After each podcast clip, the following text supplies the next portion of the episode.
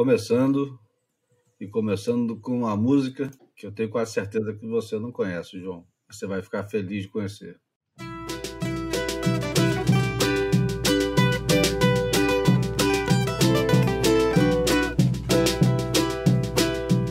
Ay, olita del alta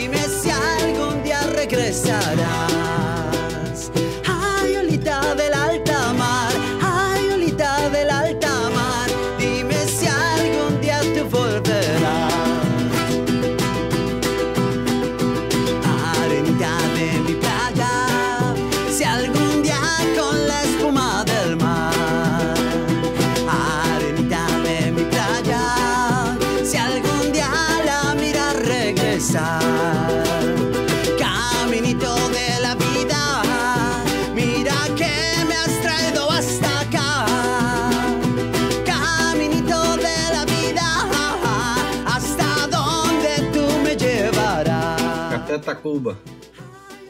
Conhece, né, João? Café Tacuba? Não, cara, não. Você tava Não me lembrando. Tava me lembrando música de terapia psicodélica. De Daime? É, é, parecido. Engraçado, cara. Não, não conhecia isso, não. Tem uma levada. Ah, isso aí é uma das minhas bandas prediletas, é essa banda mexicana chamada Café Tacuba. Ah, Já são. é, não, não é uma banda nova, é uma banda antiga. E outro dia eu tava assistindo os Tiny Desk Concerts que tem Aham. no, na NPR, Uhum. National Public Radio americana. Eles fazem um. Fazem uns shows, pocket shows pequenininhos, com todo tipo de, de banda. Artista solo, tem até Tower of Power com 10 pessoas e seis só da, da sessão de sopros dele. Enfim, tava, tava ouvindo, tava ouvindo é, esse show do, do Café Tacuba e eles começam com essa música que eu não conhecia, que chama Olita de Altamar. É Altamar é incrível, mar aberto, né? É, é. Uhum. Onda de mar aberto. E Engraçado. É, e é uma, é uma metáfora com a vida e tal. E. Porra, a música é linda, cara. É linda. E o, o final da música é triunfante, é incrível, assim. E a, e a performance do cara, o jeito que o cara canta, o, o vocalista, eu nunca tinha visto eles tocando. Ah. Fiquei muito impressionado. Mas Junto como com, tem minha música, com. a gente começa. Ah.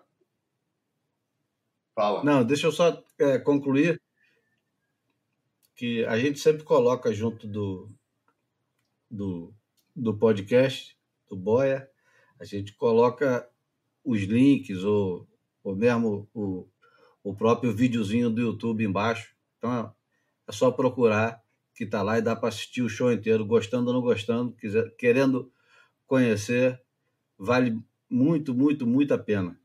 E dito isso, esse é o Boia número 23.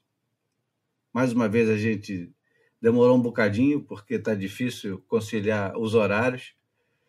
Eu estou tentando jurar ou prometer que a gente vai se manter mais fiel ao, ao compromisso de gravar semanalmente, ou no mínimo duas semanas. Mas tá difícil isso. Mas é, vou, vou, te, vou tentar achar variações, talvez um, um, um boia mais curto, sem o João, só comigo e com outros assuntos, eu coloco é, interações por WhatsApp ou sei lá mais o que. É, só queria dizer que eu, eu quero que o Boia seja um, um pouco, tenha uma periodicidade um pouco mais frequente e que não desistam de nós, que afinal de contas acho que o, o, o Boia ele é o, o podcast menos ouvido do mundo. Não sei se tem algum podcast que é menos ouvido do que o nosso, mas a gente, a gente chega lá. Bom, esse é o Boia número 23. Eu sou o Júlio Adler, comigo o João Valente do outro lado. E hoje a gente vai começar a falar de. Eu acho que você tem um, uma frase espetacular do Matt Walsh, da última, do último e-mail que ele manda, que é o Sunday Joy. Todo domingo ele nos premia, né, os assinantes. É gratuito, aliás. É, é. Você pode assinar. Né? E diz aí o que, que ele escreveu, João. É, como você falou, Matt Washington, né? É, eu acho difícil, eu acho que a nossa. Como você falou, a gente é o podcast menos ouvido do mundo, mas é um podcast muito bem ouvido, porque os, os que nos ouvem são, são um público selecionado para quem. É, não, acredito que não seja novidade nenhuma quem seja Matt Washington.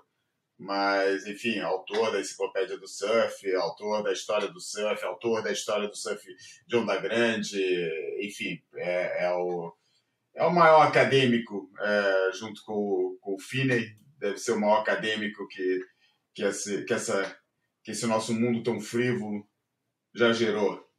É, e ele tem essa newsletter, que no fundo ele usa, uma ferramenta que ele usa para promover os conteúdos que ele desenvolve, tanto para a Enciclopédia do Surf como para Above the Roar, que é uma coletânea de entrevistas com surfistas famosos do mundo inteiro.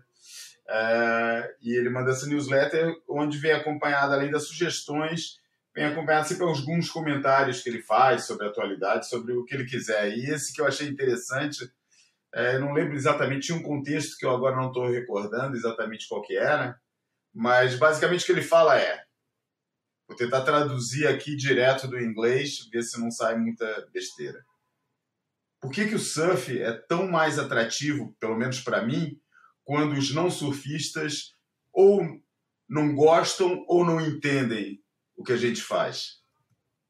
Eu vou, é, eu vou, eu vou voltar a esse, esse assunto é, numa outra ocasião, mas eu tenho é, pensado sobre isso é, durante anos.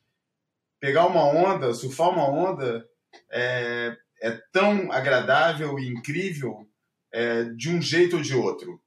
É, não se preocupa, é, é, não se preocupar com o que as pessoas na praia, é, é, ou, ou, quer dizer, não importa se as pessoas na praia querem nos aplaudir ou nos prender, certo?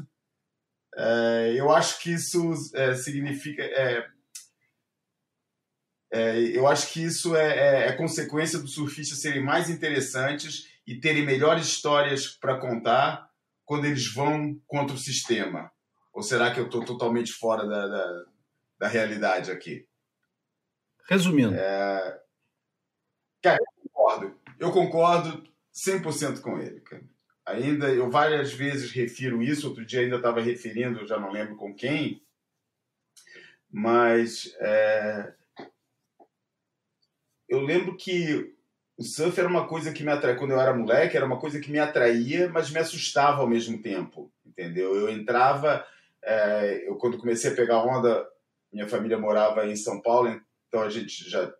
O meu pai ir vir do Rio é, todo final de semana tava, tava muito chato para ele, então ele passou a alugar casa no Guarujá e foi nessa época que comecei a pegar onda. E no Guarujá, naquela época, tinha uma loja de surf, que era a Surf Center, lá no, no centro de Pitangueiras, uma galeria.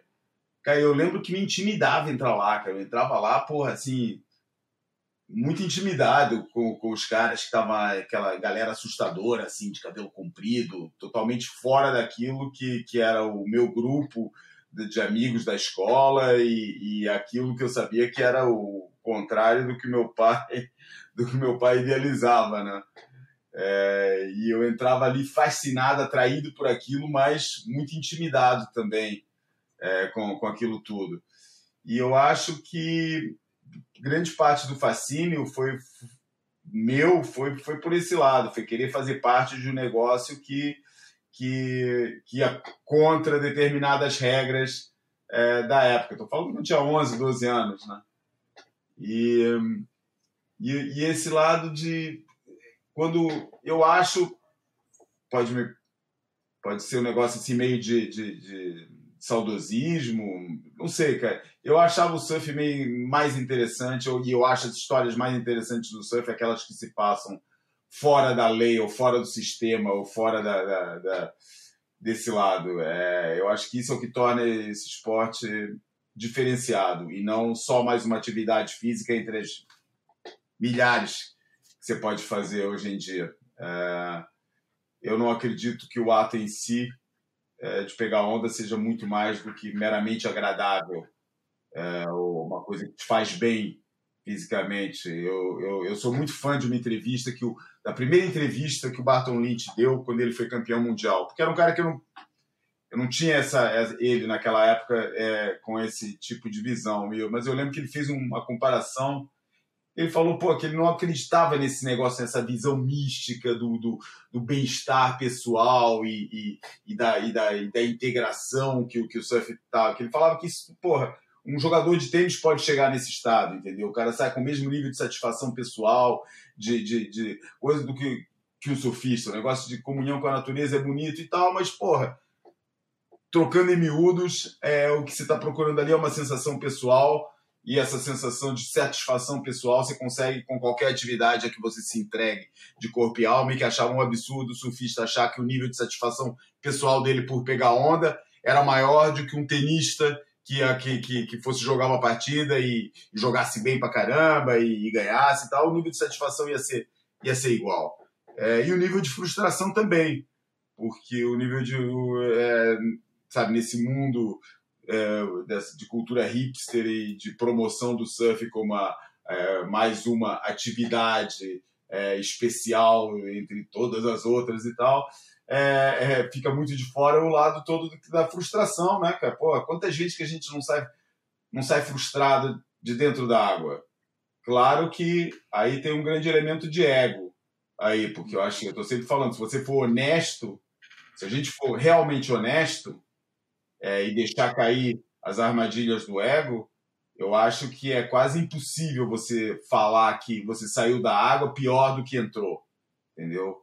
É, a água, realmente o contato com a água, com o mar, com o oceano, lava a alma, tem esse potencial.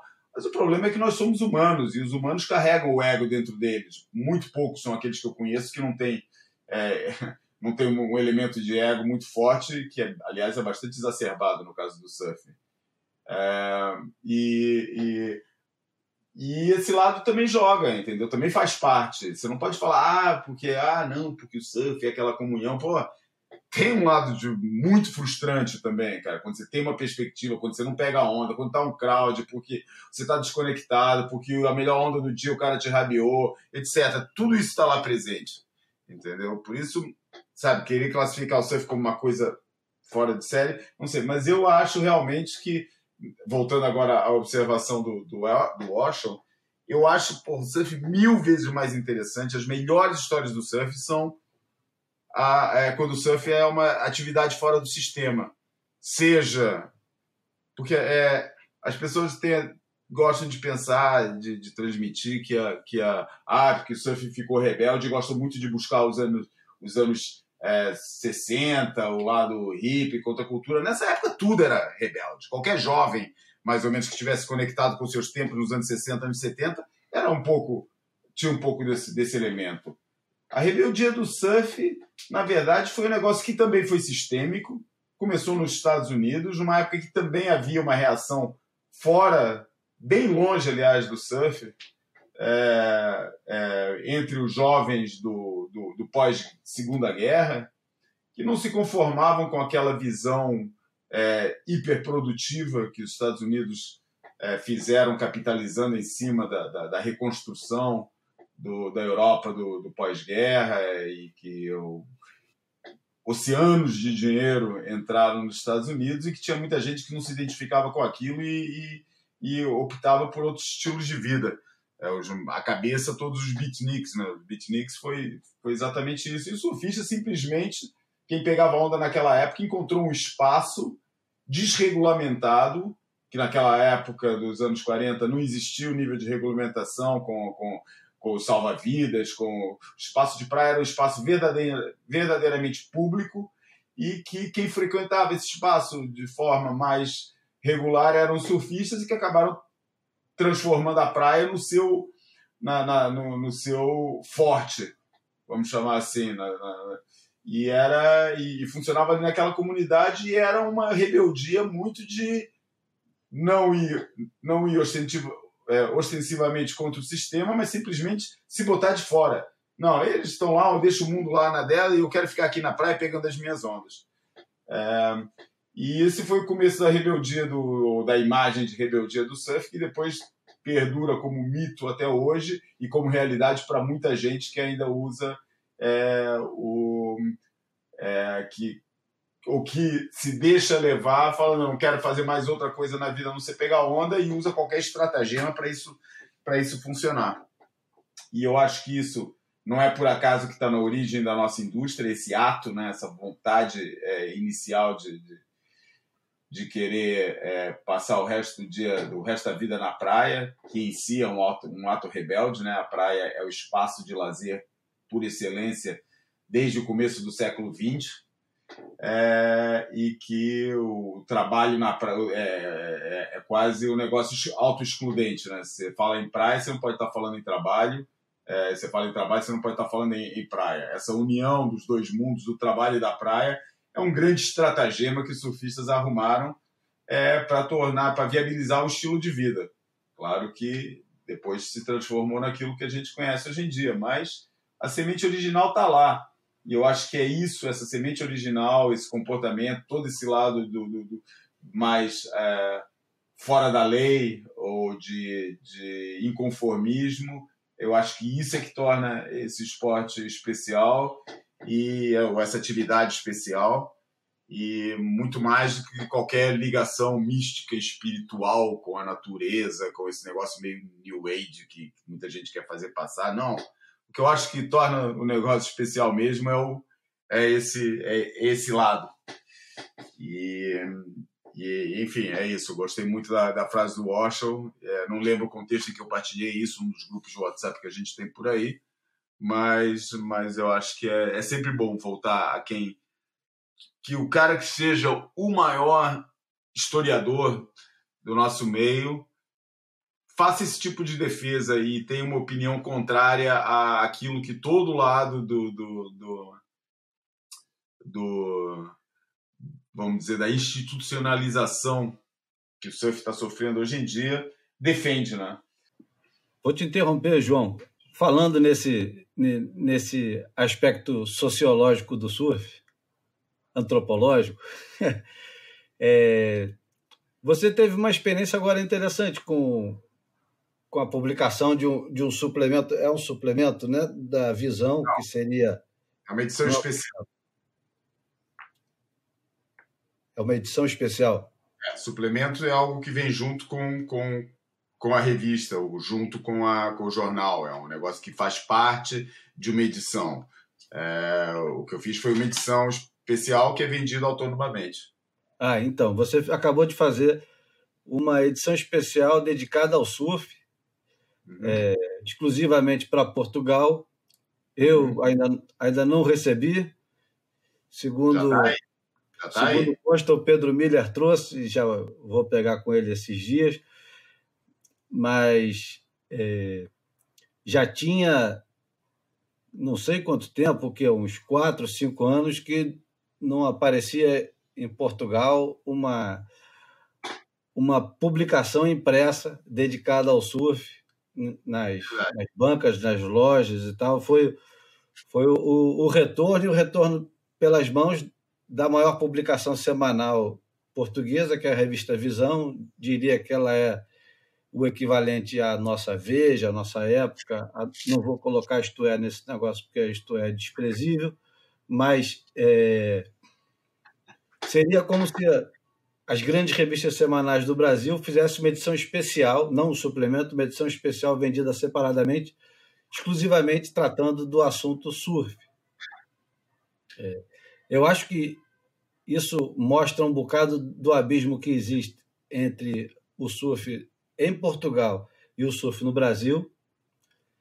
É, te jogou imediatamente para uma reflexão do que, que representa hoje o surf para Portugal e também você foi obrigado a fazer essa, essa reflexão em voz alta, né, escrevendo sobre isso e desmistificando algumas coisas e mistificando outras, né?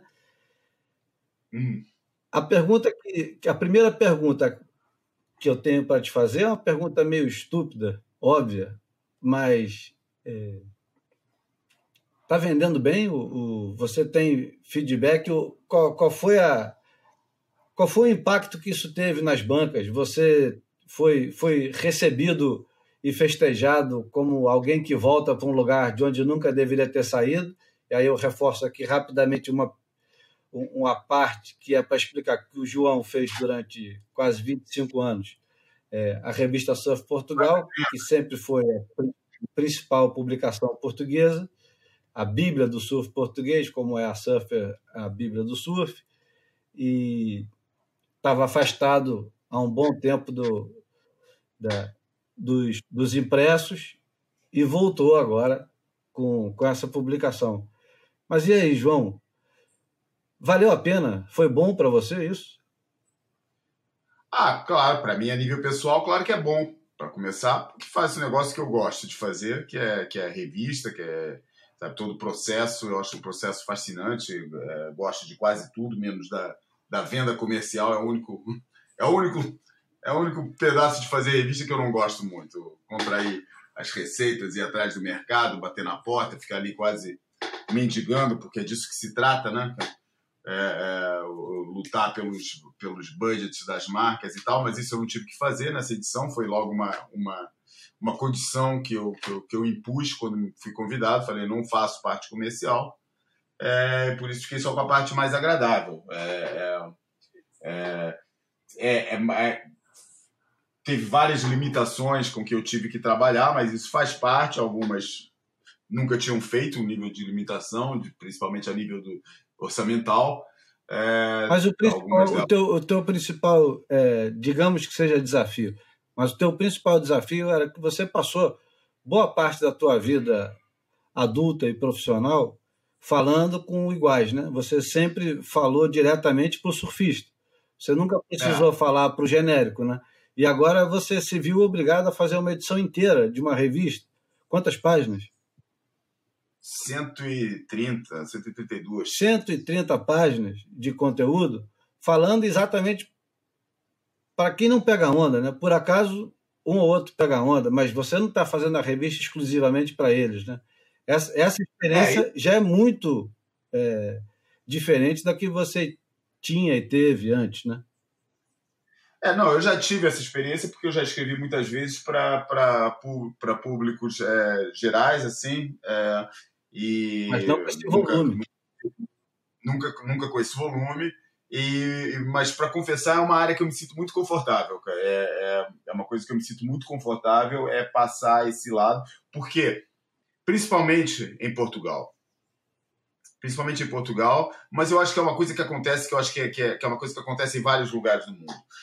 É, e eu acho que deve se passar o mesmo no Brasil, que é o, o, as pessoas a quem cabe esse papel de falar em nome do surf para um público mais vasto, normalmente são pessoas que vestem a, a cara do promotor, a cara do cara que está querendo vender, entre aspas, e às vezes, muitas vezes sem aspas, o surf para um público mais vasto.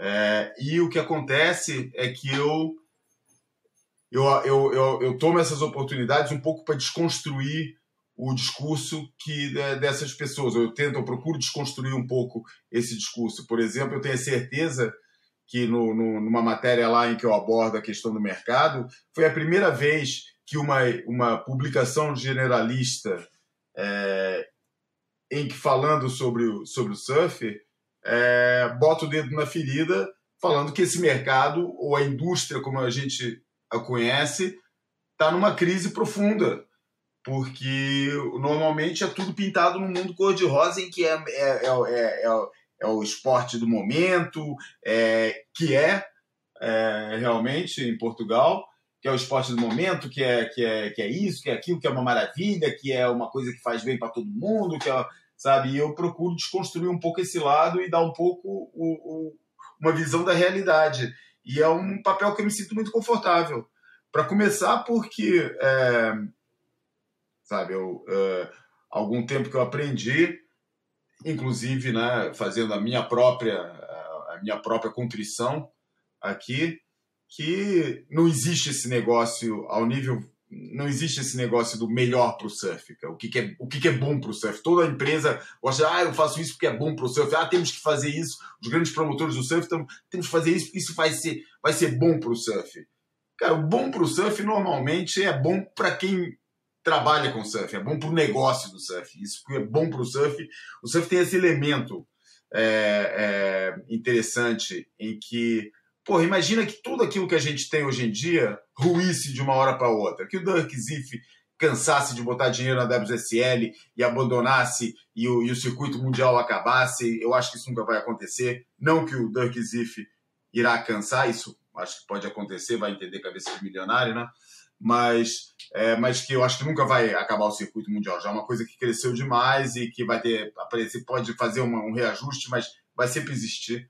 É, mas enfim, vamos imaginar um cenário assim que isso tudo caia, que a indústria realmente tenha que toda fechar a porta, só sobra aquela meia dúzia de, de, de fabricantes aqui e ali, que é, é, essa, essa, esse, que, essa grande população de surfistas do mundo se desinteresse e, vire atenção para o outro lado e pare de pegar onda, é, que, é, que cai circuito mundial, cai indústria, cai isso tudo o que vai acontecer com a consequência disso é que aqueles que ficarem pegando onda vão ser muito mais felizes como surfistas, entendeu? E por isso, para quem pega onda recreativamente, porra, a, a, a, queda de tudo que é considerado ou promovido como sendo bom para o surf vai ter só um efeito benéfico para essas pessoas, que elas vão pegar onda, vai sobrar muito mais onda, vão ter uma experiência muito mais é, de acordo com aquilo que, que, que elas pretendem, que a maioria delas pretendem. Por isso o surf tem esse lado, assim, né? Se, se ruir tudo, quem ficar vai ficar muito mais feliz. Por isso eu, eu perdi um pouco esse, esse, esse, aquele lado que, que eu sempre tive, que eu acreditava muito na, na promoção do esporte e tal. Eu acho legal que aconteça. Acho que tem, tem eu como fã do esporte acho muito maneiro poder seguir os campeonatos em qualquer lugar do mundo, ver o nível que os caras estão. Adoro isso tudo e tal. Mas não faço disso a minha igreja nem a minha crença, entendeu? Se isso tudo acabar, porra, eu como surfista vou ficar muito mais feliz, cara. Se de repente né, tô, metade do mundo que pega onda hoje em dia deixar de pegar onda, porra, vai ser ótimo. Por isso, é, eu quando falo hoje em dia com, com, com, com grande público, é, eu tento não ter esse lado assim de, de, Eu tento equilibrar, né? Porque principalmente quando eu, tô, eu tava aqui contratado no caso da visão. Por isso tenho que tenho que encontrar um equilíbrio entre, entre aquilo que eu, que, eu, que eu penso a nível pessoal e aquilo que é, que é preciso falar, tendo uma oportunidade e um microfone com essa amplitude. A pergunta que você está me falando em relação às vendas, cara, eu acho que as vendas não estão surpreendendo ninguém pela positiva e não acho que, pelo que eu sei até agora, não são vendas muito que, que, que, que, que ultrapassaram as expectativas de ninguém.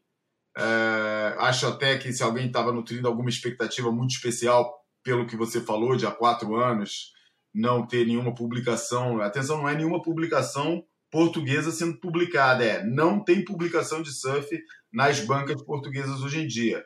Surfer não chega mais, a Surfing, como todo mundo todo mundo sabe, acabou. Tinha uma ou outra banca que ainda, não sei por que cargas d'água, você encontrava aquelas revistas mais é, estranhas, tipo é, uma revista alemã que tem, ou, ou, até, até de vez em quando achava a Surfing World, não sei por que, tinha uma banca em Portugal onde você achava a Surfing World australiana.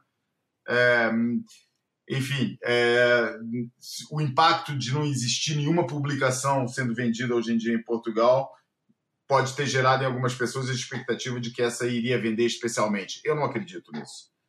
É, nunca acreditei nisso. Eu acho que Portugal, sabe que Portugal tem uma, tem uma peculiaridade muito grande com a modernidade. E isso, tanto pro, vale para o surf como vale para outra coisa qualquer. tem uma é, o português de forma geral tem uma facilidade e um, e um, apreço muito grande por tudo que é novo a nível de tecnologia principalmente. Adoram abraçar as novas tecnologias. Não é só é, as, as, novidades da sociedade também entram muito fácil em Portugal. É uma coisa que as pessoas normalmente é, de fora identificam Portugal com um certo conservadorismo comportamental e social e eu acho que não acho que o português é um povo muito aberto à inovação e, a, e ao arrojo de, de, de determinados é, é, elementos é, de modernidade. E com a tecnologia acontece isso também. É, em Portugal, muito rapidamente se abraçam novas tecnologias, novas formas, é, e se esquecem as, as antigas. E o que acontece é que, como em todo lugar, as, as, as coisas antigas não desaparecem. Só que, sendo uma população tão pequena e com um nível médio de instrução tão baixo, é, que ou, ou com nível de, de, literacia, vamos chamar assim, de tão baixo, que os que sobram com determinados interesses de nicho são muito poucos para sustentar alguma coisa. Por isso é que Portugal era o único país da Europa Ocidental onde você nunca revelou filme Super 8, entendeu? Se você quer fazer um filme Super 8 aqui, você tem que mandar revelar na Espanha ou, ou em algum lugar. Toda crômica. Quando a crômica era o filme mais usado, virou música de Paul Simon de Simon Garfunkel, nunca teve um laboratório em Portugal que, que, que, que revelasse Kodachrome. Tinha que mandar para a Espanha para revelar isso. Eu, agora não, agora virou fenômeno hipster e, e, e, aí o hipster já transforma um pouco essa lógica é, da, da, do, do, antigo. Mas, mas antigamente, pô, eu queria comprar uma cabeça nova para o meu toca-disco, uma agulha nova, porra, cara tinha que ir lá, sei lá onde, procurar uma lojinha obscura do centro de Lisboa para achar isso, porque não tinha. Todo mundo só escutava CD, morreu o vinil.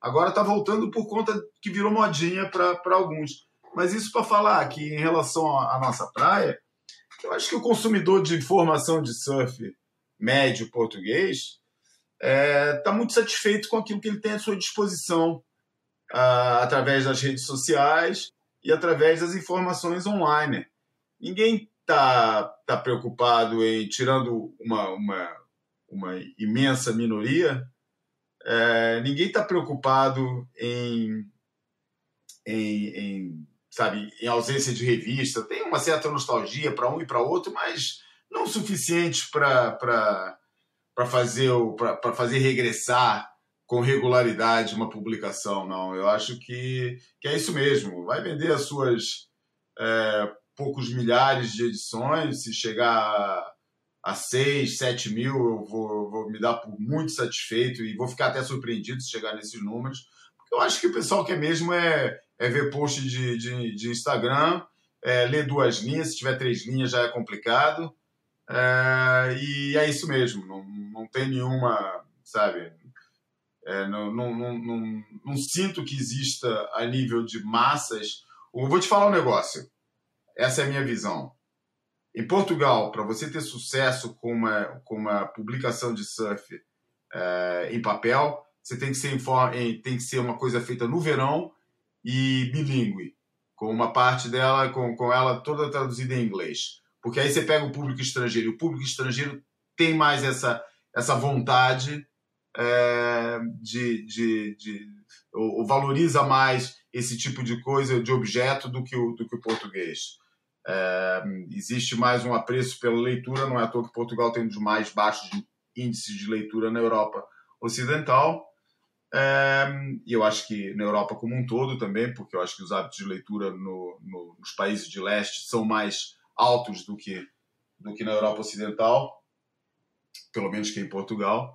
É, e eu acho que o público, o grande público, são milhares e milhares de surfistas nórdicos, surfistas dos países de leste, é, que vem para Portugal todos os verões. Eu acho que esses, quanto mais não seja por ser uma, uma boa lembrança da viagem, principalmente se você puser muita ênfase em, em boas fotos de, de Portugal, etc., é, quanto mais não seja por uma lembrança, e se for, claro, um objeto bonito, um objeto que as pessoas queiram levar e guardar, é, que eu acho que é o único caminho que existe para as publicações de, de surf em papel, como nosso amigo Steve Pesman reparou há quase 30, há quase 40 anos hoje em dia, né? não sei, já foi há muito tempo, cara. Primeiro Surfer Journal, acho que é de começo dos anos 90, por isso é fazer as contas para ver há quanto tempo que o jornal da Bom, isso me leva a, a um outro assunto completamente diferente,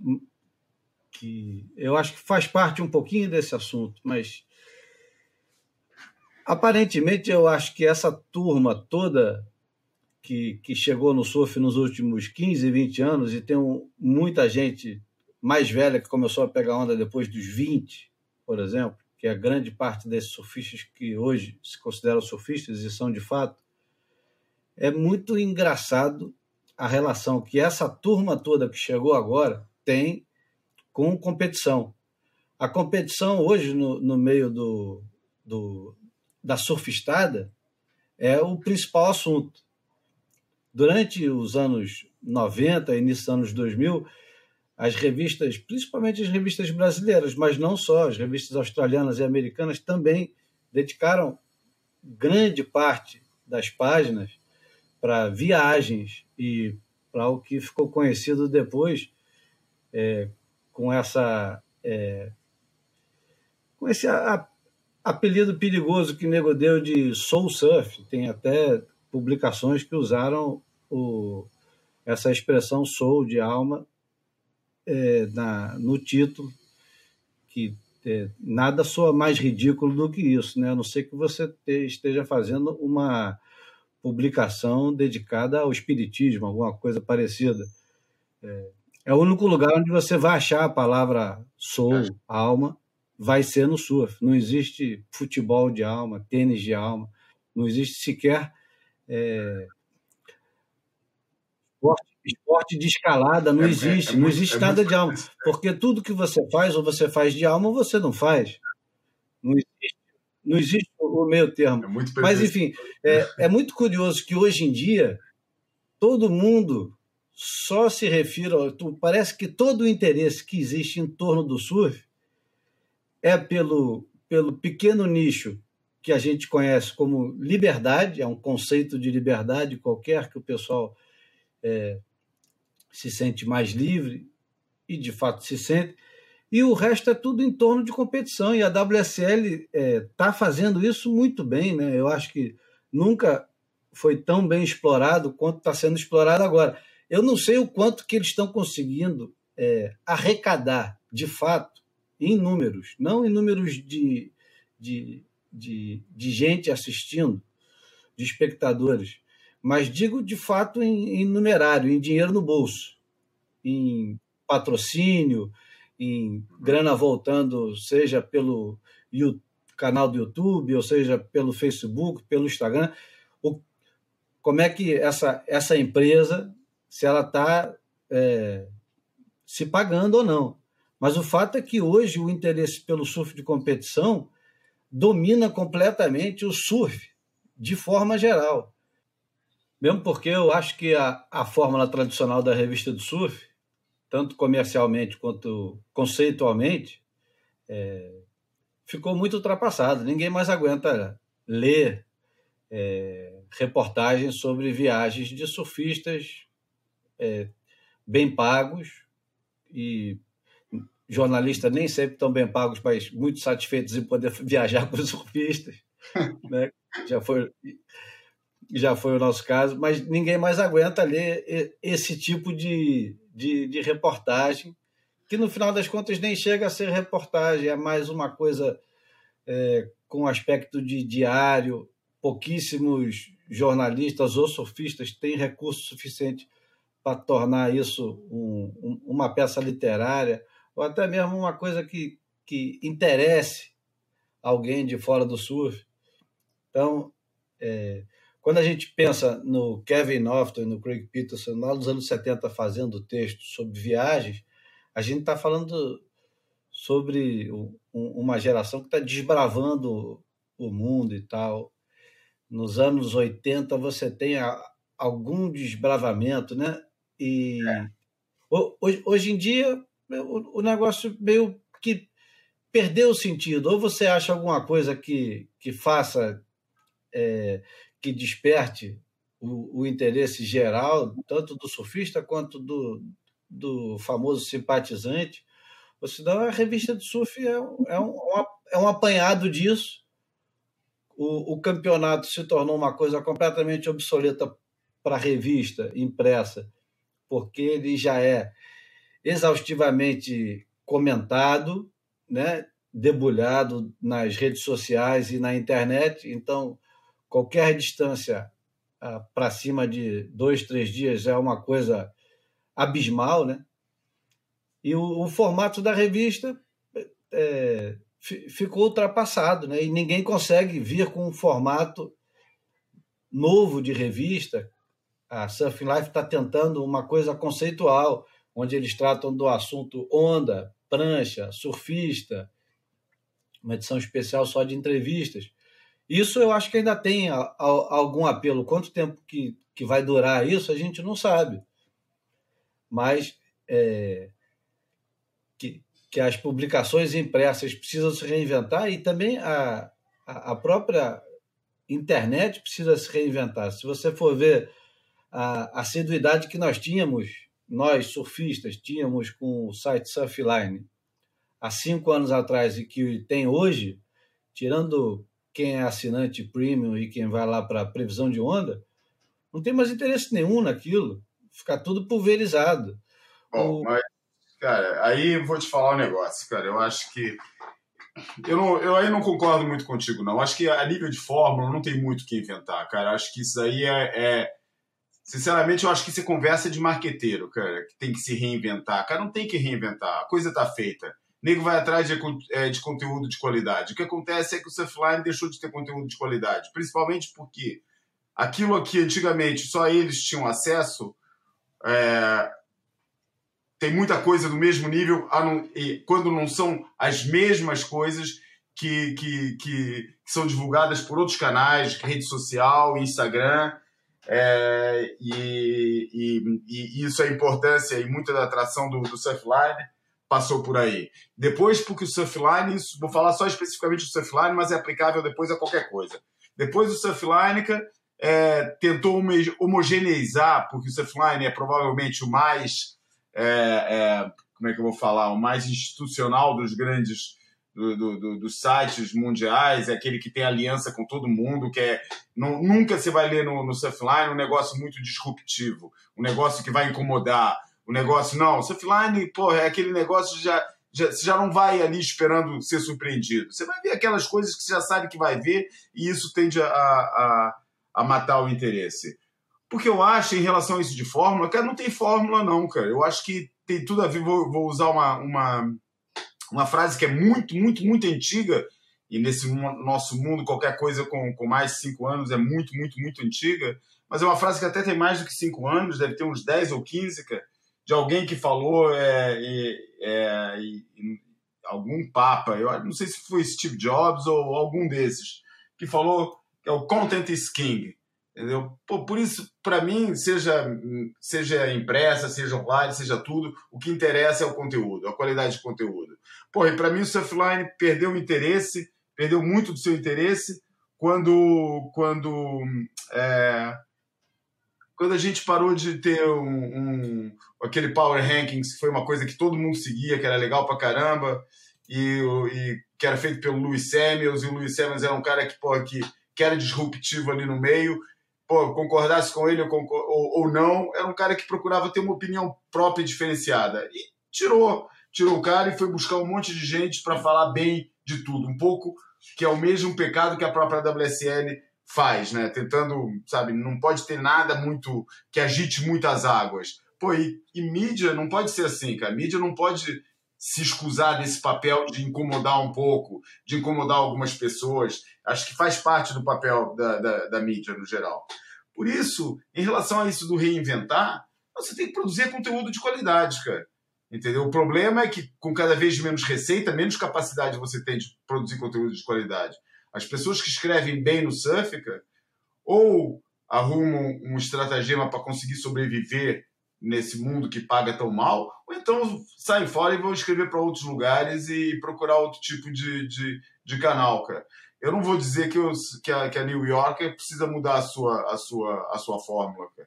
É, acho que tanto é que Porra, olha a National Geographic, cara, o tamanho que é a National Geographic. Hoje em dia você vai, você vai na banca, não sei como é que tá aí no Brasil, mas aqui em Portugal você nunca vi menos de oito edições diferentes da National Geographic.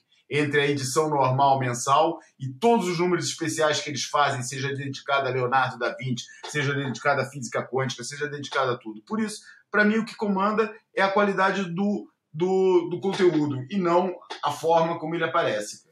E tem que se adaptar. É, tem cada vez menos público para essas coisas.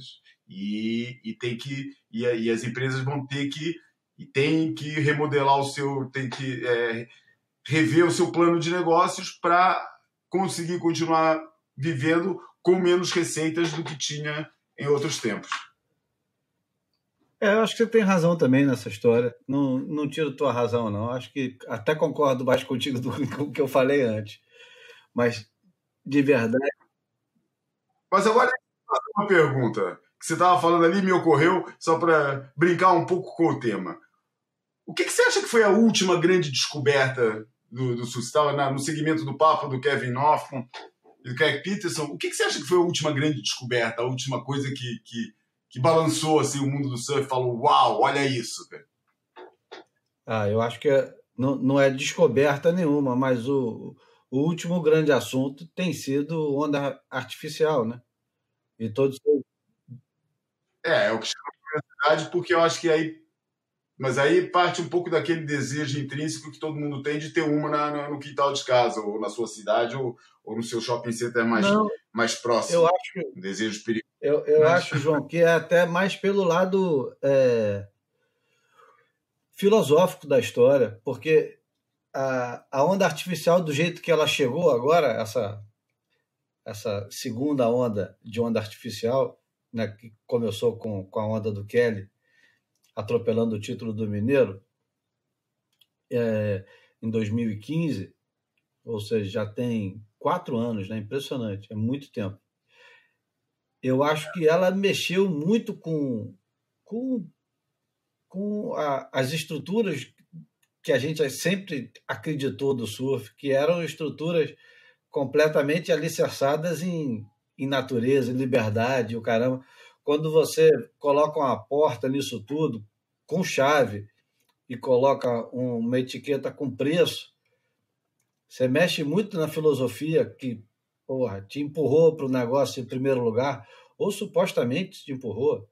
Eu mesmo, eu, eu nunca fui atrás dessa liberdade, eu fui atrás é, da aceitação. A minha turminha pegava onda e eu fui pegar onda junto da minha turminha. Tanto que não faço a menor ideia de como é que foi minha primeira onda. Eu lembro da primeira, primeira onda quando eu surfei antes dos 10 anos, com a prancha emprestada na Praia do Diabo. E, é, e foi uma experiência completamente isolada. Aquilo não mudou minha vida. Tanto que só fui voltar a pegar onda com 13 anos. E não me lembro da, das primeiras experiências, não tem magia nenhuma nessa história, nem misticismo nenhum. Só muito mais tarde é que eu fui descobrir todo esse lado. É, eu odeio a palavra, mas mais espiritual do, do negócio. Ao se ver, se, se deparar sozinho num dia chuvoso de sudoeste, dentro d'água, e você começa a se questionar, porra, o que, que eu estou fazendo aqui? O que eu estou fazendo aqui? Estou fazendo o que todo mundo que vem fazer esse tipo de coisa faz. Aliás, é, é que é a, eu acho que a, a melhor definição para isso foi do Mickey Dora, ainda nos anos 60, quando ele disse que a, as ondas eram a, a, a, ilusão seminal, a ilusão é, essencial. Ele dizia que as ondas viam de lugar nenhum, se materializavam instantaneamente e tão rapidamente quanto elas apareciam, elas desapareciam. E ele, isso é, é a frase dele mesmo, de fato. Então ele dizia: passar a vida procurando esse tipo de miragens fugazes é um, uma completa e absoluta perda de tempo. E é o que eu escolhi fazer com a minha vida. Não tem nada melhor para fazer com a minha vida do que isso.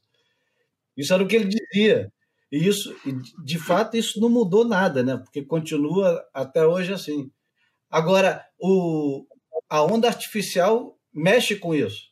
Porque a onda artificial tem hora para chegar, você sabe de onde ela vem, você sabe quanto ela custa, você sabe que ela tem um fim, né? É, enfim, é, ela, ela contorce tudo que a gente acreditava que envolvia é, essa atividade que Neguinho passou a vida inteira fazendo.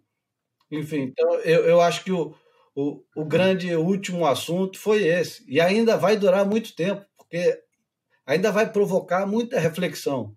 Eu queria ver um Oliver Sacks comentando sobre isso hoje em dia. Sabe, um pensador assim que enxerga para além uhum. da bolha, para além do nosso mundinho, o, qual, qual é a. O que, que, o que, que isso traz, o que, que tem por trás disso, né? Tá vendo? Isso é que é o conteúdo, entendeu? Isso é que é o. Né? É o que eu estou falando, cara. Quantas análises desse nível você viu sobre a própria onda? Ela desperta, desperta isso tudo, mas eu vou te falar, cara, esse, esse tipo de raciocínio, esse tipo de pensamento hoje em dia está muito mais nas caixas de comentários de alguns sites do que na autoria dos próprios caras que são designados para escrever sobre o, sobre o negócio, entendeu? É, o próprio Matt Walsh, que, que teve uma. No, quando eu entrevistei o Matt Walsh agora para a edição da Visão, ele deu uma, uma, uma opinião ali. Bom, na verdade, ele comentou ali, já, já tinha comentado no, no em, modo de entrevista no Beat Grit algumas vezes as opiniões dele, aí eu vou estar. Tá, vou estar tá falando, mas por alguma razão no BitGrit, que é o site que provavelmente eu e você mais acessamos de surf, mais, mais acessamos frequentemente, porque é o único site hoje em dia que é, e, bom, e, o, e, o, e de, dependendo do Coastal Watch, quando escreve um Nick Carroll e tal, mas o BitGrid é aquele que é consci, conscientemente o único site que é, e, e, regularmente que é disruptivo, e que você vai ali achando, bom, eu pelo menos aqui vou ser confrontado com, com um modo novo de colocar a coisa, com um modo que eu ainda não tinha pensado. E se não for ali, nas caixas de comentários vai ter alguém que vai falar, porra, vai dar, vai dar um, um, uma, uma, uma opinião que você ainda não tinha considerado essa opinião e que te vai fazer pensar.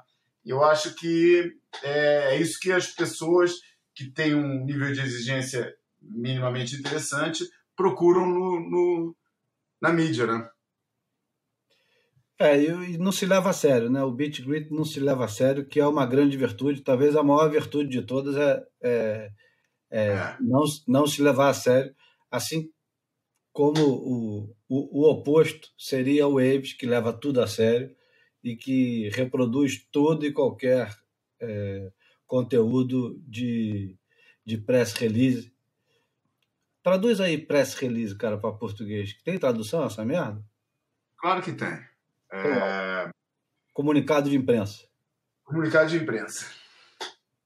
Então, eles, eles fizeram um, um, eles descobriram uma forma que eu considero maliciosamente brilhante, né? Ao fazer, eles não precisam nem produzir, né? Eles recebem tudo pronto. Inclusive, algumas vezes eu fui tentar me comunicar, eles falam, manda para gente. Então é tudo manda para gente. O, uhum. o Grit tem, ele, ele usa isso de uma maneira muito engraçada, né? Às vezes eles recebem as coisas ou procuram. O Chad Smith diz que acorda todo dia vai no Google, procura pela palavra é, surfing e o que ele achar, ele, ele sai escrevendo e escreve pelo menos três ou quatro matérias por dia. Essa eu não sabia. É interessante mesmo. É, é o método dele, diário. Muito bom. Eu, de vez em quando, faço esse exercício para ver se acho alguma coisa interessante. E é divertido, João. Todo dia, se você procurar pela palavra surfer ou surfing, você sempre acha é, coisas, se não bizarras, no mínimo fora do, do normal. Uhum. Bom, outro... olha, voltando aqui, o que, que, você acha de falar? O que você está achando de Jeffries Bay até agora? Cara, Jeffries Bay Primeiro campeonato sem o John John, né? Isso é, já causa alguma estranheza, né? Porque acho que a gente criou uma expectativa muito grande, a gente, todo mundo, né? a gente criou uma expectativa, o mundo do surf, o universo todo do, do surf, criou uma expectativa muito grande em torno do que ia se desenrolar né, nesse ano. E, de repente, esse sumiço do John John, né? E do jeito que foi e tal, isso, isso é uma grande ruptura do, do circuito mundial esse ano e uma excelente oportunidade para a brasileirada. É, ainda não deu nenhum dia de onda boa, né? O mar tem tentado para Jeffreys Bay tem estado medíocre, não tem nada de especial, não teve nenhuma onda que, que vai ficar na memória. O melhor desempenho até agora, por incrível que pareça, mas também não é tão incrível assim, foi do. Não foi do Felipe Toledo, foi do Canoe Garage. E o fato do Canoe Garage parecer que está embalando é, ao mesmo, ao mesmo tempo a, assusta e fascina, né? Porque era um surfista completamente inexpressivo, que, porra, eu sinceramente, eu, eu, eu até acreditava que um dia ele poderia ser campeão mundial pelo, pela estranheza que causa e, e por ele representar o Japão, grande oportunidade de negócio para a WSL, o, o mercado oriental, né, asiático. Mas não esperei, não, não esperava que ele viesse com tanta força agora, já em 2019.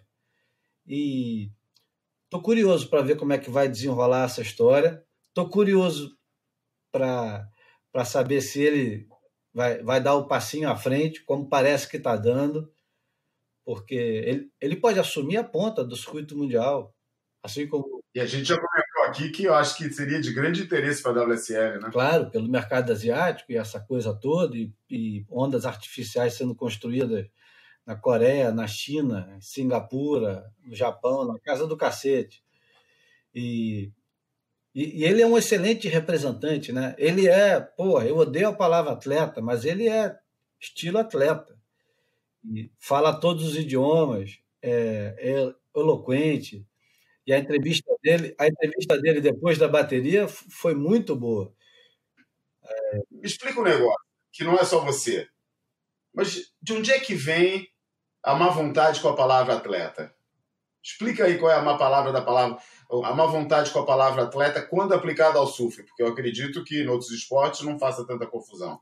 Cara, hoje em dia. Do, do, do meu lado, é completamente de acordo com aquela frase que começa o Litmus, né?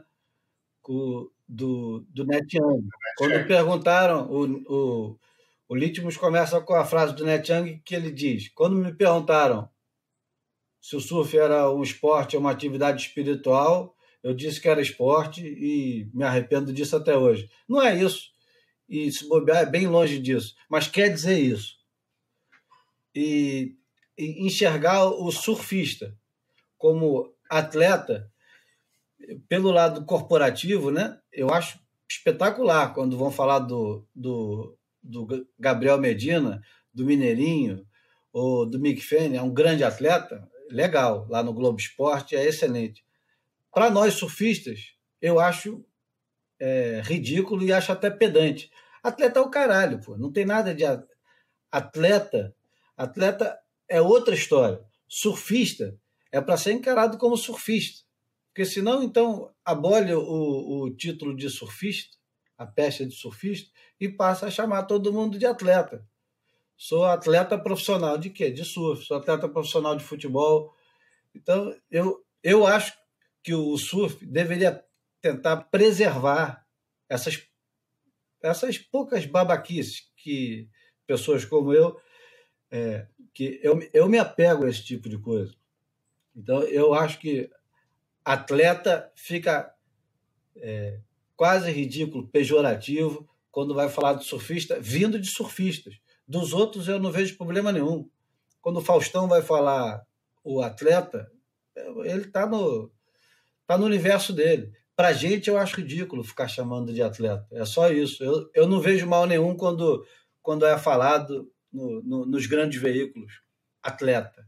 Agora, no meu caso, e no caso do pessoal que me cerca, falar de surfistas como atleta, como a WSL cada vez mais está adotando, eu acho ridículo. É impor é, ao mundo externo, partindo do, do próprio núcleo de sofistas, esse tipo de divisão que, que a mim não agrada, pronto. Uhum. E olha, e quem que você acha que está surfando com mais autoridade? Canu Igarashi ou Felipe Toledo? Cara, Porque, sem dúvida, os dois que estão definindo o padrão de, de, de, performance esse ano, né? De desempenho lá em Jeffreys Bay. Eles que estão estabelecendo, eles que estão estabelecendo o patamar. Eu gostei de ver o, o Slater surfando, apesar de ter ficado. Mil George, mas eu acho que o, que o George está fazendo o que a gente espera dele, enquanto os outros têm sempre aquele elemento mais surpreendente, né? O Canoa por ser o Canoa e o Felipe porque a gente sabe, a gente ainda tem na memória aquela performance dele de 2017, que eu acho que foi uma das performances dos últimos anos que arrisca de ficar na história do, do, do surf e que vai ser referenciada daqui a 10, 20, 30 anos, que foi o momento em que a abordagem de onda em Jeffreys Bay mudou. É, eu sou careta pra caramba, né? Eu olho, eu olho para Jeffreys como uma onda é, de borda. Eu não, eu realmente não, não me comovo, mesmo vindo de brasileiro, eu não me comovo nada com com o Legal, pô, maior nota, ganhou É, mas o fato histórico depende da tua, não depende da tua, da tua comoção. É, é, eu acho que se você pode falar que gosta ou não gosta, mas é inegável que mudou a forma de olhar para Jeffries Bay, né? Alguns vão falar, pô, mudou para pior, outros vão falar, mudou para melhor, mas eu acho que é inegável que mudou o olhar do surfista sobre Jeffries Bay. É, eu... O olhar é aquele olhar que o que, que eu posso fazer nessa onda? Entendeu? O que, que essa onda. Que, que, que, que manobras eu posso fazer aqui? Que ângulos? Que. Sabe? Eu falo isso porque eu estou preparando o. Estou preparando, como você sabe, um módulo que eu, que eu vou dar na faculdade aqui para curso de treinador nível 2, que o Sandrinho Maximiliano me, me convidou, ele como responsável do, do, dos cursos de, de pós-graduação em surf na faculdade de Lusófona aqui em Lisboa. É, e, e, uma coisa que eu estou fazendo é, é, em cada uma das eras que eu, que eu identifico como eras fundamentais da evolução da performance do surf é as pranchas, os modelos de prancha prevalecentes e a, o, o, as partes das ondas e os ângulos que esses novos designs permitiram é, identificar o que, que veio primeiro, se foi a ideia do surfista criar esses ângulos, desenhar esses ângulos e, e, e chegar nessas partes das ondas, ou se foi a, a possibilidade criada pela, pela, pelas pranchas que, que possibilitou isso. Enfim, não, não é, mas é, eu acho que, que aquilo realmente mudou esse olhar é, em Jeffreys Bay. Eu acho que a geração mais nova, ou mesmo a geração contemporânea que já está competindo no WQS, depois daquilo, é, a hora que chegar a vez deles surfarem em, em Jeffreys Bay, a coisa vai, vai mudar. E sempre falando a esse nível, né? Porque a gente sabe como é que é o surf, né? Muda, muda, mas fica sempre a mesma coisa. Tem, vai ter, tem espaço para tudo, tem nego fazendo, tem a própria, a própria WSL tem o Highline, né? Para mostrar que é, as coisas mudam, mas o mais que as coisas mudam, mais elas ficam na mesma. Mas é, é só nesse sentido que eu estava falando, desse tipo de mudança. É, eu, eu acho que, por enquanto, que foi mostrado lá em Jeffries, não, tem nada que vai ser lembrado. Uma coisa que, que a gente pode comentar é que esse ano, aparentemente, o a gerência da WSL está fazendo de tudo para correr o máximo com os campeonatos, então os campeonatos parece que estão com muita pressa né, de, de acontecer e de acabar. E segundo um, um amigo nosso no, no grupo de WhatsApp, ele diz que o, o, o que fica é a imagem final. Então, se o campeonato terminar bem, dane-se os outros dias que, que foram em, em onda de quinta categoria. E, e Jeffers Bay, eu acho que teve o primeiro dia inteiro foi em onda de, de quinta categoria, acho que não precisava ter feito naquele dia. É... Ninguém surfou. É, ninguém surfou bem o suficiente para falar, nossa, caramba, o cara está muito na frente. Tem gente, tem gente, tem gente fazendo mais ponto. E o Felipe Toledo é o, é o esperado, é o, é o, tem sido o surfista de referência nessa onda nos últimos três anos. Então, é, ele é o cara a ser batido. Aparentemente, só perde para ele mesmo.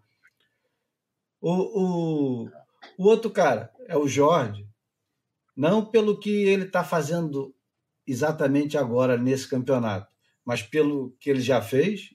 Ele é bicampeão de, de Jeffries, ele sempre é favorito, e porque apareceu agora mais uma oportunidade para o Jorge de tentar o tão sonhado título mundial dele. Né? A gente tem que lembrar que o Jorge está no circuito mundial, ele entrou junto com Danny Reynolds e com Saka em 2007. Ele está há 12 anos no Verdade. circuito mundial como grande esperança de título, desde que ele era da Billabong. Então, é, o, o que tem nas costas desse camarada é um peso gigantesco que aparentemente, e eu tenho repetido aparentemente, porque, porra, eu não quero ser leviano de sair dizendo que, pô, o cara tem isso. Não tem. Eu acho que ele tem. Esse ano parece que ele está um pouco mais leve, mas parece que está se divertindo mais, parece que está levando menos a sério, é, pelo menos na hora que vai dar entrevista e tal. Ele não parece estar tá sofrendo tanto quanto nos outros anos. Se isso é bom ou ruim, a gente vai saber daqui a pouco. Mas é, ele está surfando para cacete, surfou bem em todas as etapas, não tem tido os melhores resultados. O Color Randino, é, até agora, tem sido o, a grande surpresa, surpresa do ano, por estar tá em segundo, que é quase um primeiro com a saída do, do John John, e não tem perdido cedo nunca, ele está conseguindo ser muito consistente, apesar de estar tá surfando quase a mesma coisa, não vejo diferença nenhuma. E, porra, eu acho que o Colorri é, é uma grande surpresa o Colorri ter se tornado o surfista que ele é hoje em dia para mim. Porque o Colorri, quando tinha 13, 14 anos, ele era um surfista é. extremamente polido. Um cara que não batia a prancha, um cara que não se escava, um cara que parecia que ia ser o grande estilista da geração dele. E hoje em dia, cara, ele parece uma galinha da Angola, cara, ciscando e mexendo o, o, os braços e o pescoço de uma é, falta de elegância, assim, é, é, horrível. Só perde mesmo para o Canoa Igarashi, que ainda consegue ser mais feio. Mas, é, tirando isso, eu estou curioso, por exemplo, para ver o Slater contra Ítalo Ferreira. Vai ser uma bateria é, sensacional. Eu espero que seja. Que o, o, o Ítalo é um cara letal de backside, em qualquer onda, em qualquer tamanho pegar. Uhum. Eu estou interessante, é, assim, eu gosto muito, já não é novidade, porque os dois fizeram isso em, em Bells, mas eu gosto muito da abordagem horizontal de reentre do, do Ítalo e do Gabriel. Acho que é assim o elemento mais surpreendente, é, tirando aqueles aéreos que a gente já já sabe, quando, quando sai um bom daqueles e tal. Eu acho que aquela entrada que eles estão fazendo, em que eles entram na horizontal e praticamente fazem a passagem pela, pela, pela, pela onda em cima da borda, de repente só com a quilha, só com uma quilha na água. Eu gosto muito dessa, dessa, dessa abordagem deles. E acho que eles já trazem isso de Bells Acho que em Bells eles já estavam é, é, na frente de todo mundo com esse tipo de coisa e cria um diferencial grande, por exemplo, em relação ao, ao, ao canoa, que eu acho que ele ainda abusa muito do, do floater funcional. É, isso me incomoda um pouco. É a coisa que mais me incomoda no surf do canoa, além de que eu acho a transição entre manobras dele muito feia. Eu gosto de ver ele manobrando, mas acho a transição das manobras muito feia. Mas o que eu mais gosto de ver tecnicamente, assim, o elemento que eu acho mais é, interessante é essa abordagem horizontal do, do, dos reentres que tanto o Ítalo como Bom, o Gabriel do, do lado do surf feminino, é, Steph tem feito das suas durante o, as sessões livres, principalmente antes de começar o campeonato. Tem duas ondas dela no Instagram que são de cair o queixo de qualquer macho, porque, porra, eu não vi nenhuma onda de nenhum homem. Talvez uma do Konakoff foi tão boa quanto. Mas que categoria da Stephanie e que tubo que ela pega. Aliás, são dois tubos seguidos. É, ela tem surfado muito. Estou uhum. muito curioso como é que vai se desenrolar agora o, o lado da categoria feminina do, da WSL. Mas tem duas coisas importantes para falar, não sobre Jeffers, mas sobre o ranking. Uma é que com a saída do John John, a corrida é, da vaga americana na Olimpíada agora está mais aberta e mais disponível para o Kelly Slater. O Kelly que estava fora da corrida porque foi convocado o time americano com, com John John e o Colore. O terceiro seria o Konakoff. E o quarto seria o Slater. Mas o Slater já está em sétimo lugar, já subiu e o Conor já caiu. Ele já é o segundo americano mais bem colocado, com o John John fora do, do, do páreo. E a possibilidade de ter um, um surfista, agora não, agora um atleta de 47 anos, representando o surf numa Olimpíada, eu acho que é, é, o, é, o, é o que o, é o sonho de todo promotor de esporte. Porque chegar um cara de 47 anos numa Olimpíada para disputar qualquer coisa, qualquer coisa. Não, xadrez, xadrez é, tiro ao alvo, é, arco e flecha, sei lá o que mais que tem na Olimpíada, mas, pô, 47 é 47, não é 37. 37 já é muito impressionante, 47 Nem é fabuloso. Então.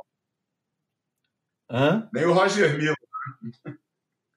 Ah, o... Nem o Roger Miller. Roger Miller. Chegou tão longe. É, então, é. Vai, vai ser fenomenal se é. o Slater conseguir se classificar para a Olimpíada. É lógico que é, eu não sei como é que vai funcionar, porque se o John John está machucado e sai, a gente vai ter que estudar um pouco. Eu acho que nem o Slater sabe ainda, de, ele que é um psicopata de, de esquemas, ele sabe todos os números de todos os lugares, mas, por exemplo, vai ter o campeonato da ISA agora e os, a, os surfistas do WCT são obrigados a participar. E eu não sei se ele vai no lugar do John John ou não, ou se vai o Conor, que era o cara que estava na hora. Aliás, acho que o Conor foi convocado. Ele era o quarto. O Kelly era o quarto. Enfim, é, vai, vai ser interessante esse negócio até o final do ano. E vai, e vai ser é, melancólico para o John John perder essa vaga na Olimpíada, apesar de eu acreditar que, por mais competitivo que o John John seja, talvez é, uma Olimpíada em ondas como as ondas do Japão, que possivelmente não serão grandes ondas, pode surpreender, porque é época de furacão e tal, mas não vejo nele um grande entusiasmo. Acho que ele está muito mais entusiasmado com títulos mundiais do que com a Olimpíada, ao contrário do Gabriel e ao contrário do próprio Slater. Outra coisa que é interessante, uhum. olhando para o ranking da WSL, e que ligou o sinal vermelho na Austrália e tem sido motivo de uma série de reportagens no Coastal Watch do, do Nick Carroll, é que a Austrália está praticamente fora do, dos top 10. Né? Pela primeira vez em muito tempo, você tem no, nos, no, nos top é 10, o nono e o décimo são australianos. Não tem ninguém nos cinco, nos três. E, e pior, nos top 16 são três australianos. Três. Quer dizer, é, é uma situação muito humilhante para quem dominou completamente o esporte nos últimos 40 anos. É inacreditável e, e, É inacreditável, e tem né? muitas questões que vão. Mas, mas são, são, são questões, né? questões que coincidem com as questões que nós brasileiros, brasileiros fazíamos nos anos 80, quando a gente ficava longe, e olhava para o sul e falava, pô, mas a gente tem gente boa nos anos 90, até no começo dos anos 2000, como é que pode? Como é que a gente não consegue um título mundial? Como é que tem tão pouca gente nos representando nos top 10? Como é que a gente não tem tanta gente nos top 5? E, e é curioso, porque a, a interpretação, na última reportagem, ele fala com, com o Herbert Bartolomeu no telefone, o Dick Carroll fala com o Herbert Bartolomeu, e o Herbert diz: Porra, eu ouvi dizer que o Brasil alugou um avião para ir para Balito, para a África do Sul, competir no WQS. Esse é o tamanho do abismo entre nós e eles. E eu, eu achei tão inocente do, do, do Nick Carroll acreditar nisso, e mais ainda do, Do Herbert falar isso. Alugar É. um avião, porra, qual é, qual é a chance disso acontecer, cara? O máximo que pode ter acontecido é ter tido uma grande procura e uma agência de viagem ter feito um preço especial. Daí, entre você alugar um avião para ir para lá, é uma, é uma diferença monstruosa. Isso nunca aconteceu.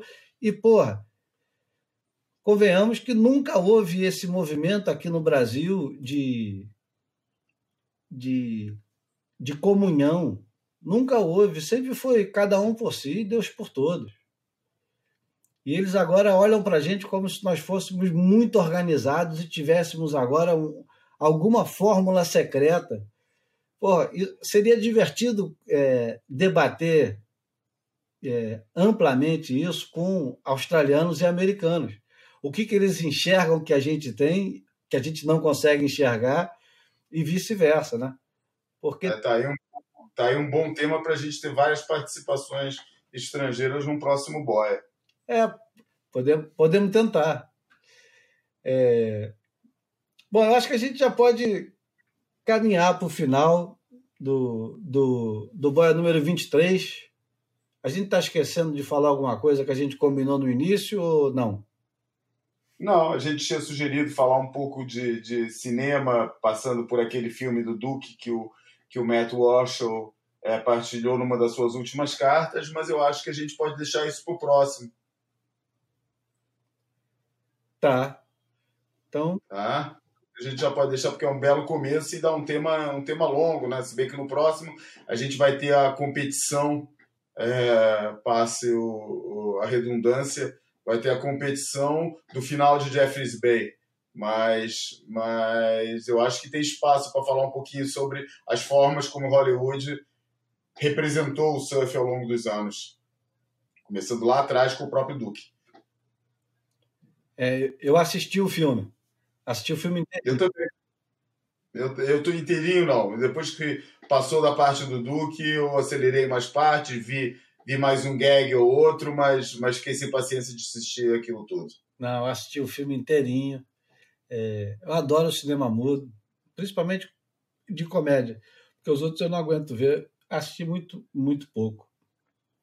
É, é para gente, né, que que tá, é, que é tão carente de, de mitos como é o, o Duque e o Duque do jeito que aparece no filme, né?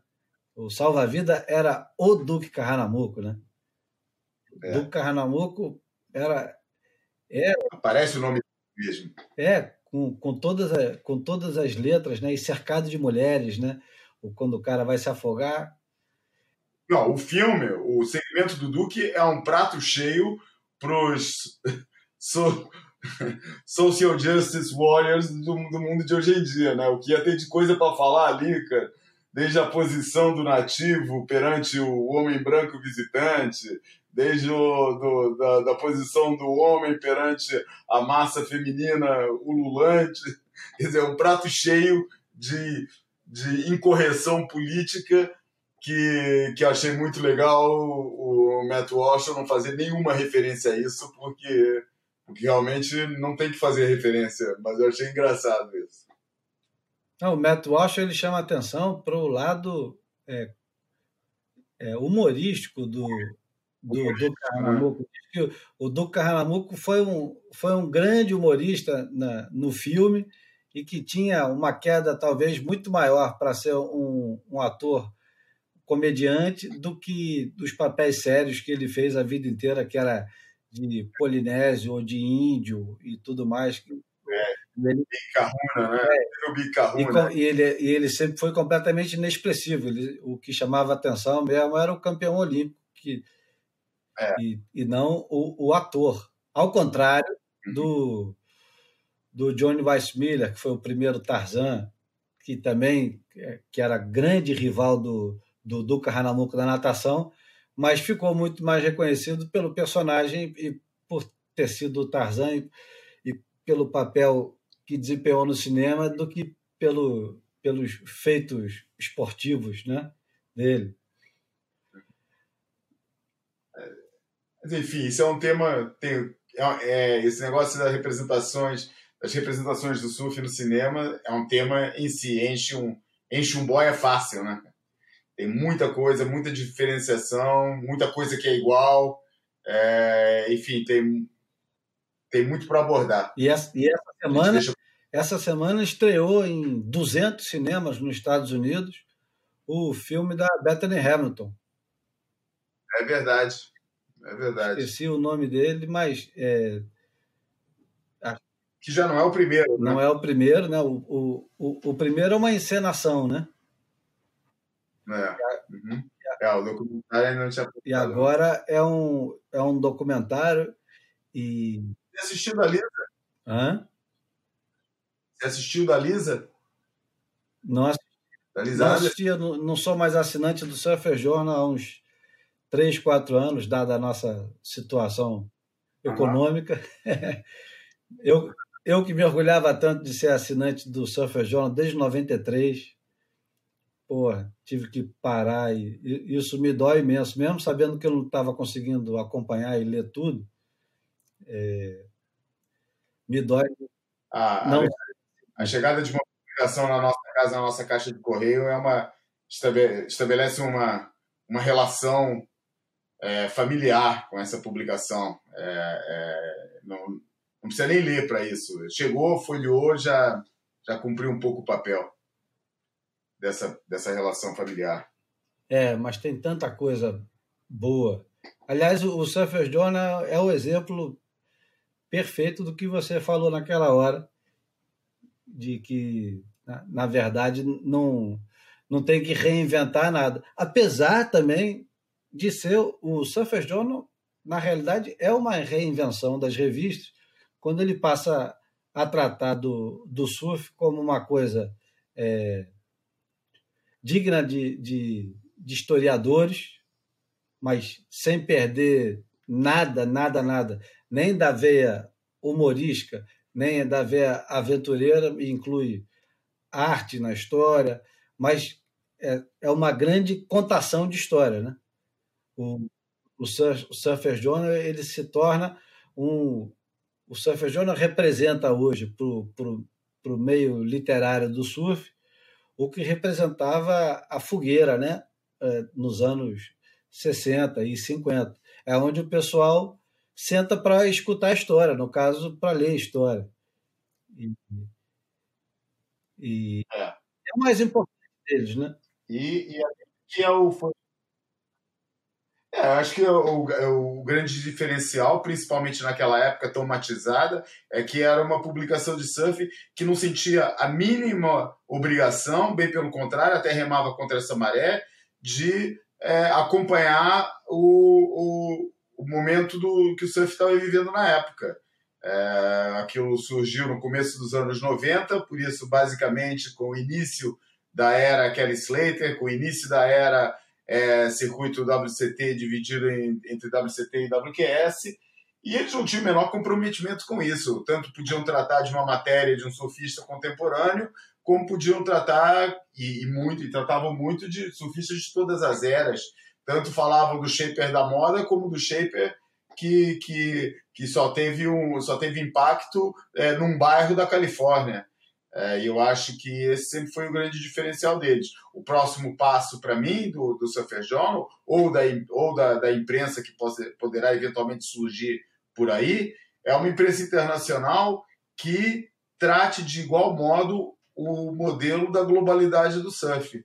Do, do, porque é uma coisa que eu até perguntei, depois não teve uma resposta muito conclusiva e na falta de espaço eu tive que cortar, quando eu conversei com o Matt Walsh para a edição da Visão, é quando é que o surf, ele, no caso dele, com o trabalho com a enciclopédia do surf, quando é que ele deixaria de ser tão anglo-centrado, tão virado para o mundo, para o que se passa, é porque é quase como tudo que acontece localmente na, Calif no, na Califórnia, nos Estados Unidos e na Austrália tem impacto global.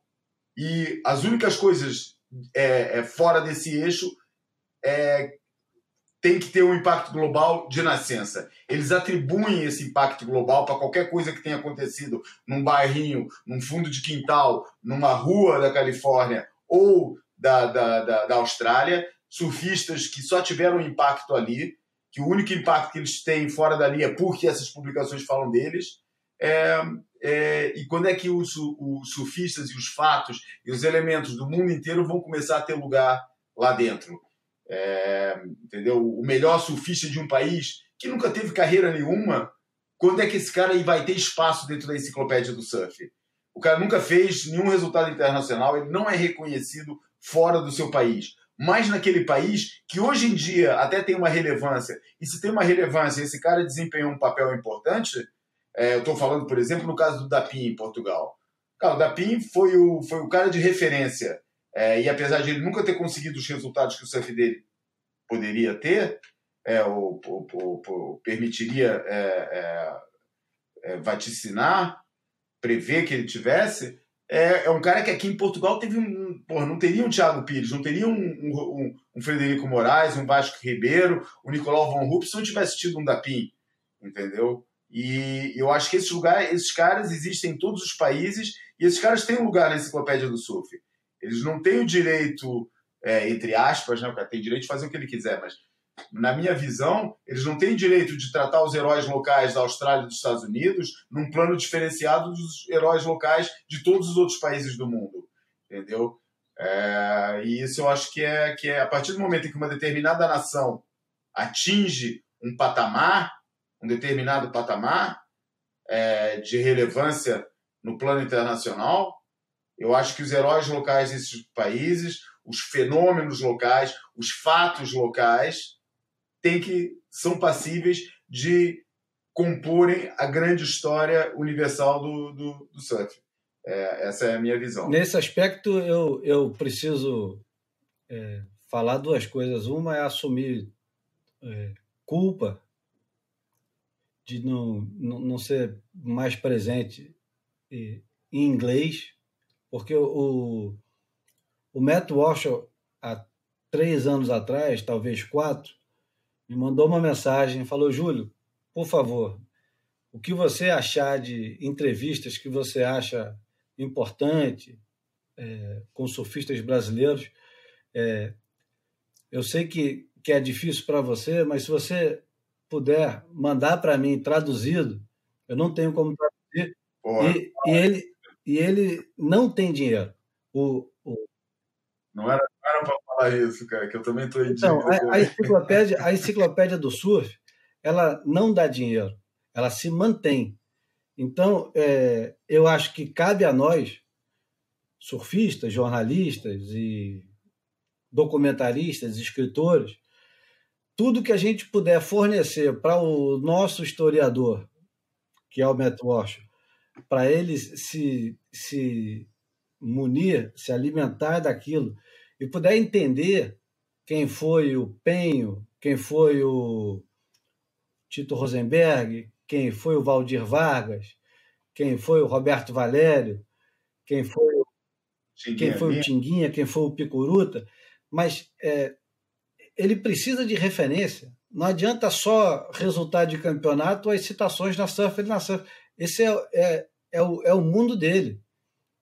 Ele não tem acesso ao que a gente tem e convenhamos que, porra, cara, o que foi produzido por essa é, em torno dessas desses personagens até hoje é pouco, é pobre, mesmo em português, mesmo a gente é, com, com a pequena aventura do Surfer Journal aqui no Brasil, nas mãos do Jair Bortoleto e do Adri, é, tem, tem muita lacuna nessa história que precisa ser preenchida e nós não preenchemos, eu não preencho, você não preenche e muita gente não preenche.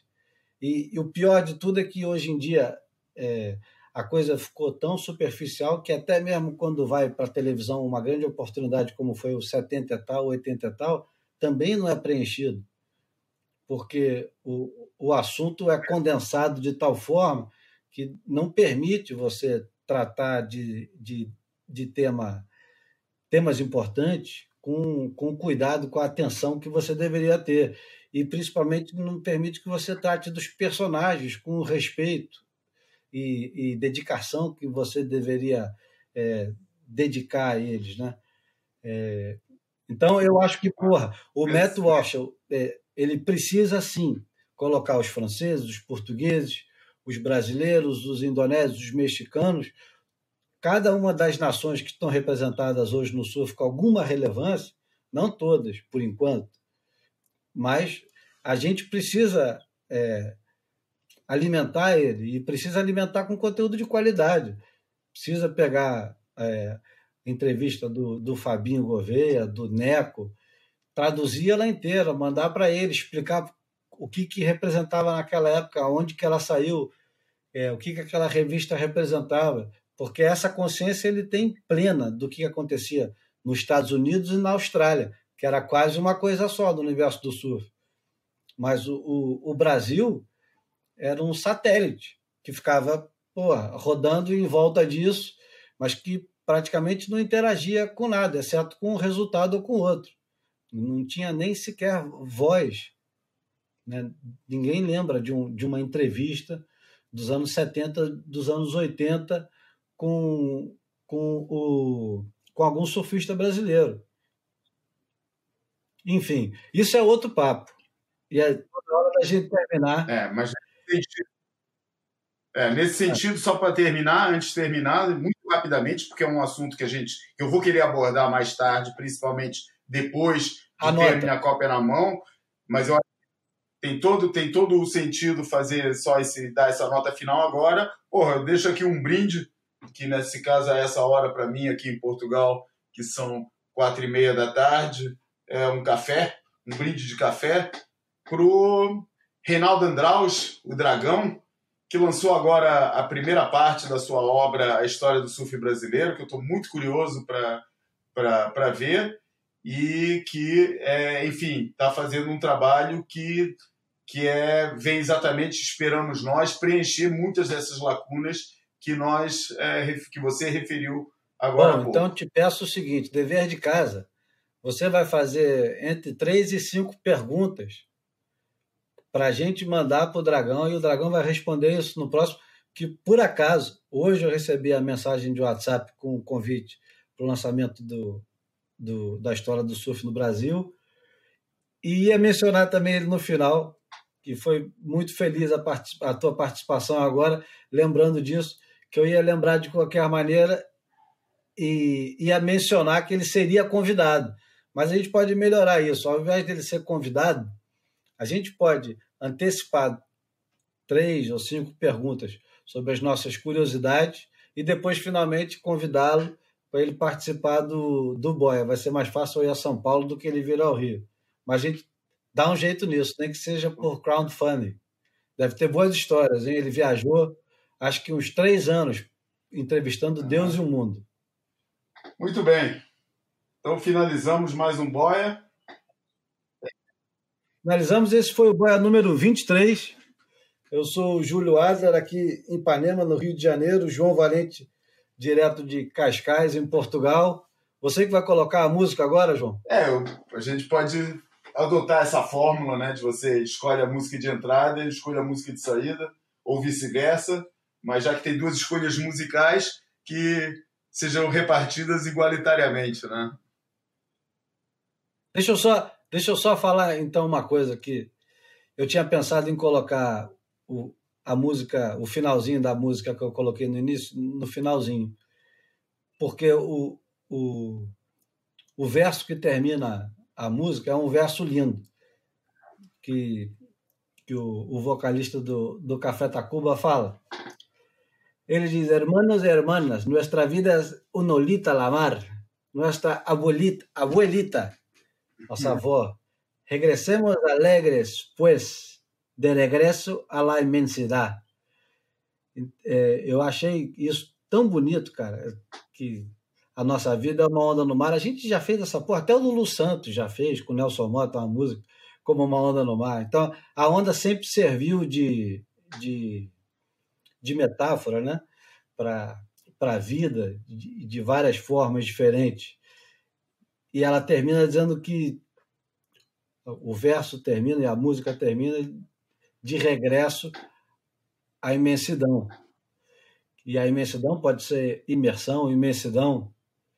É, isso nos leva de volta ao assunto que nós tratamos das ondas artificiais, que não leva de volta para lugar nenhum mais. Fica lá mesmo e acabou-se.